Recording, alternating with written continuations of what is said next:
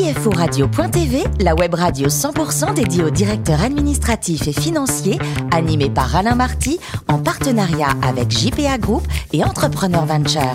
Bonjour à toutes et à tous, bienvenue à bord de CFO Radio.tv. Vous êtes plus de 11 000 DAF et dirigeants d'entreprise à nous écouter passionnément chaque semaine en podcast à mes côtés. Pour co-animer cette émission, Damien Potvin, président de JPA Group, qui compte 185 bureaux dans le monde, Bruno Jaco, senior partner au sein d'Entrepreneur Venture, et puis Richard Fremder, rédacteur en chef adjoint de CFO Radio.tv. Bonjour messieurs. Bonjour Alain. Alors Richard, aujourd'hui, euh, cap sur l'avenir avec la consultation médicale, mais via la vidéo. Exactement, mais l'avenir, c'est déjà maintenant, comme dirait l'autre. C'est assez incroyable et c'est cet univers que connaît notre invité du jour, Sylvie Nansana, qui est DAF et DRH de CARE. Bonjour Sylvie. Bonjour. Alors vous êtes né au Laos en 76, vous êtes devenu ingénieur vous découvrez la finance chez Arthur Andersen. C'est le coup de foudre à ce moment-là?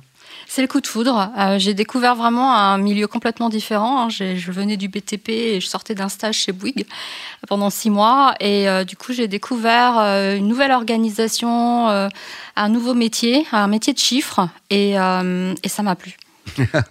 Vous rejoignez Mazar ensuite, conseil et gestion de projet, ça c'est ce que vous faites. Et vous avez notamment des dossiers, euh, La Poste au moment du passage à l'euro et surtout LVMH.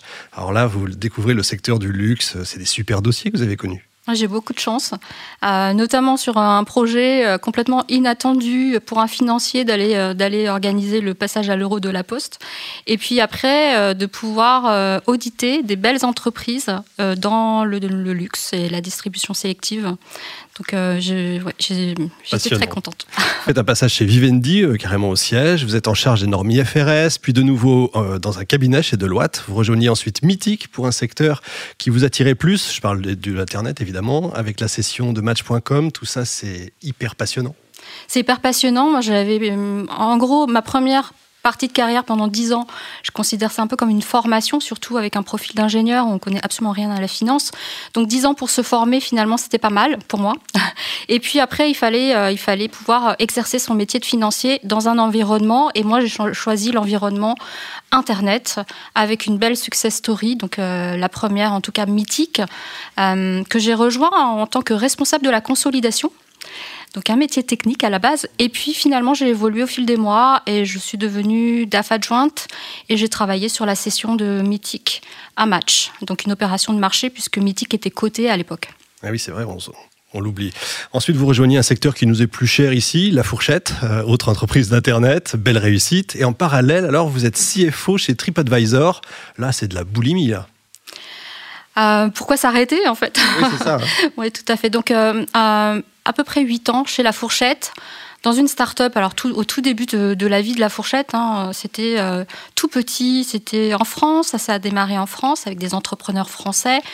Euh, on s'est développé à l'international, donc j'ai participé à la croissance de, la fourchette à l'international. Mais avant ça, les premières étapes de la, de la vie de la start-up, c'est la structuration, euh, c'est la levée de fonds. Donc la première mission quand je suis total, il y avait une levée de fonds 8 millions. avec 8 euh, millions d'euros. Alors à l'époque, c'était beaucoup. Hein. Aujourd'hui, c'est. Ah bah c'est toujours beaucoup. Hein, oui, et ça paraît beaucoup par rapport aux levées aujourd'hui qui se font sur le, le marché. Mais à l'époque, c'était il y a 8 ans déjà, c'était une belle levée auprès de Partech et Serena. Et enfin, bah, juillet 2019, vous rejoignez CARE. Vous êtes DAF et DRH et également en charge juridique, parce que tant qu'à faire, vous devez vous ennuyer. C'est quoi CARE exactement?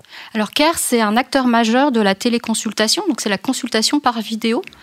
Euh, donc c'est une société, une start-up qui s'est créée euh, en 2017 donc qui a, a à peine euh, deux ans, un peu plus de deux ans aujourd'hui, et qui a pour mission de rendre les soins accessibles pour tous les Français.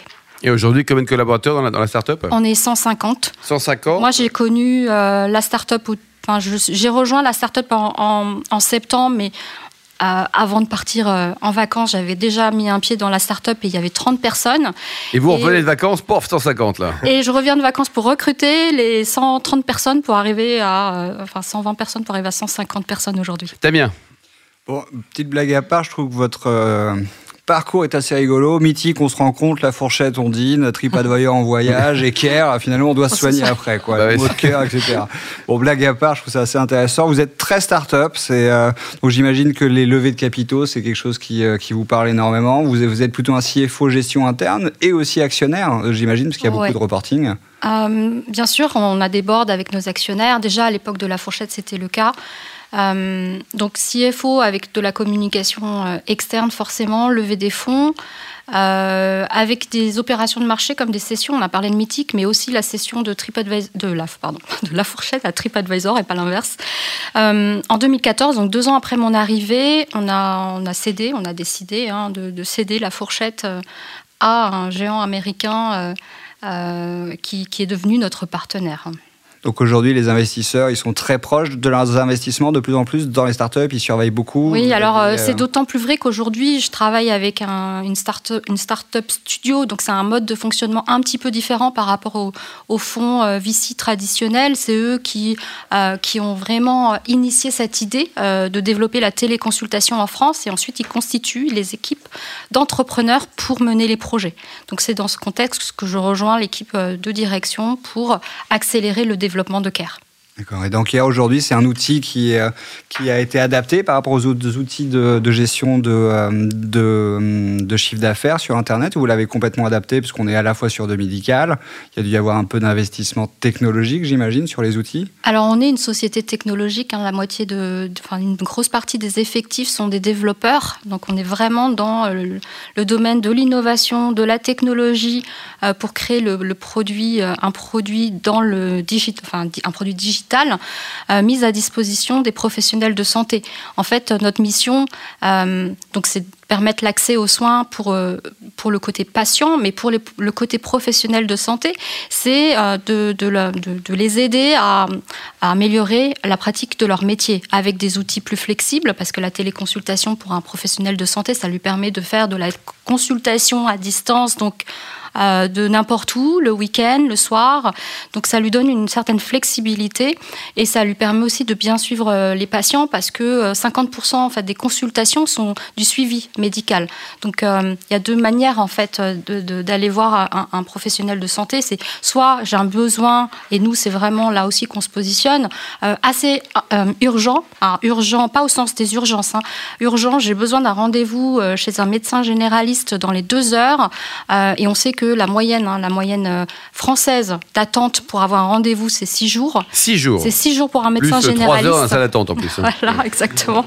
Et c'est 80 jours pour un ophtalmo. Ah oui. et, nous, on, pense que c'est pas possible aujourd'hui euh, dans une société où on veut. et votre médecin, ils sont français ou ils sont en Roumanie Non, ils sont français. D'accord. Est-ce qu'ils pourraient être ailleurs non, non, c'est pas notre volonté du tout parce que nous, on, travaille beaucoup avec les autorités, avec euh, l'ordre des médecins, euh, le Conseil national de l'ordre des médecins, et on veut euh, vraiment rester en totale cohérence avec le parcours de soins. Et, ça, ça veut dire avoir des, des médecins français en France et des patients vivant en France, résidant en France également. C'est un vrai choix. Damien Donc, ils ne sont pas salariés, c'est vraiment des médecins un peu éparpillés en fonction des spécialités. Oui.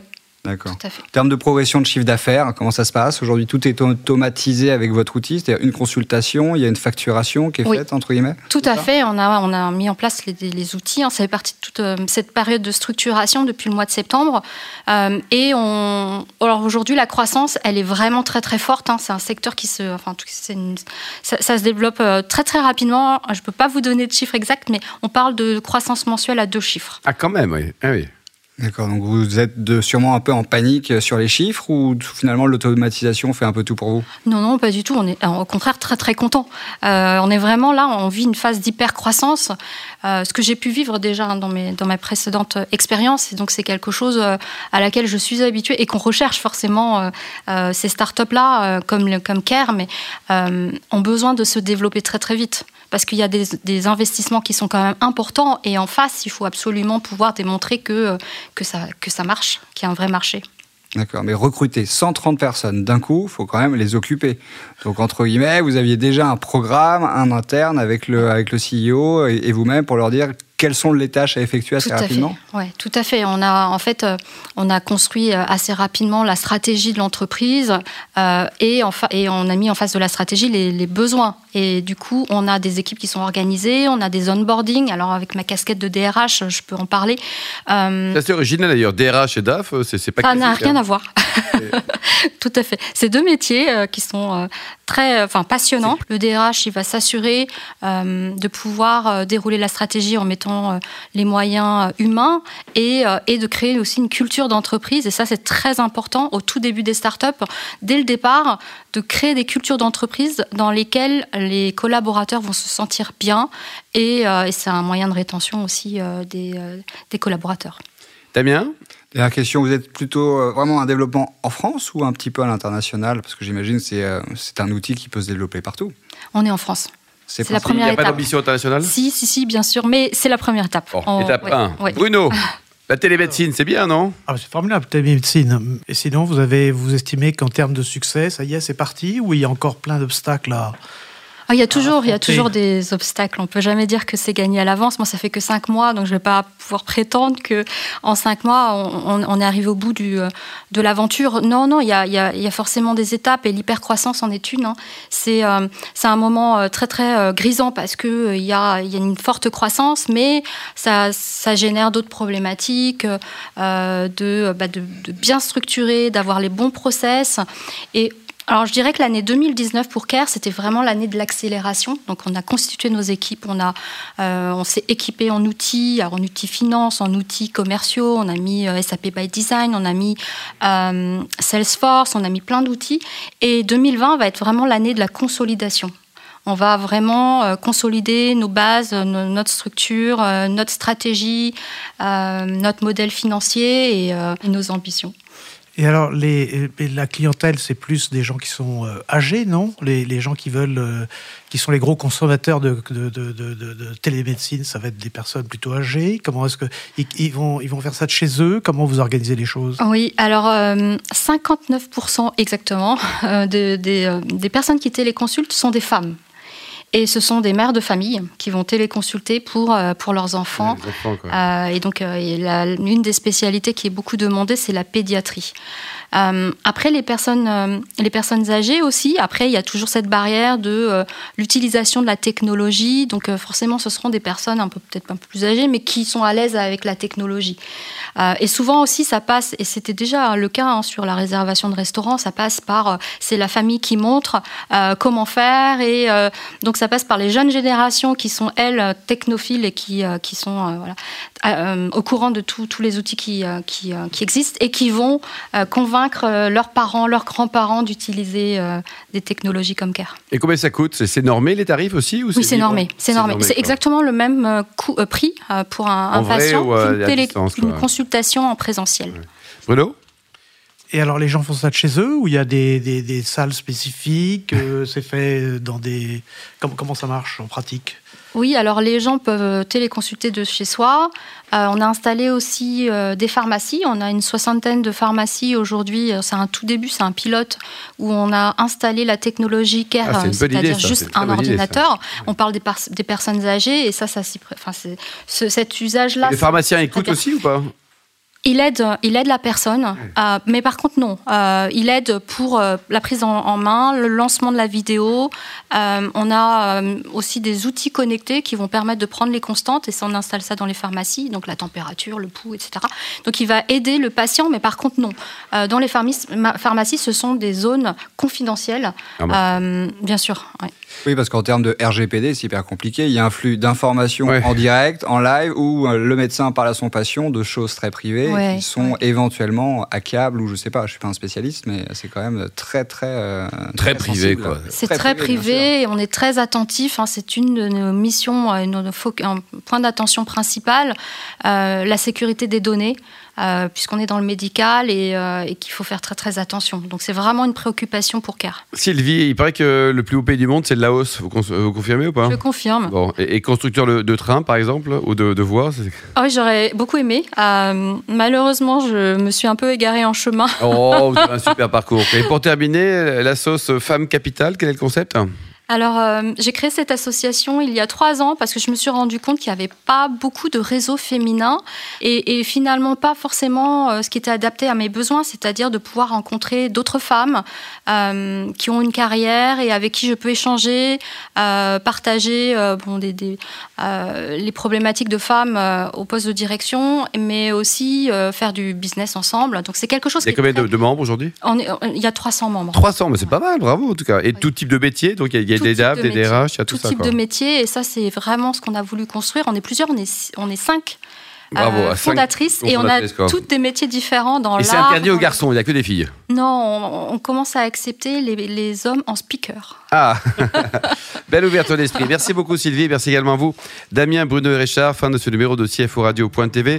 Retrouvez toute notre actualité sur le compte Twitter, LinkedIn et Facebook. On se donne rendez-vous mercredi prochain à 14h précise pour une nouvelle émission. Radio.tv vous a été présenté par Alain Marty en partenariat avec JPA Group et Entrepreneur Venture.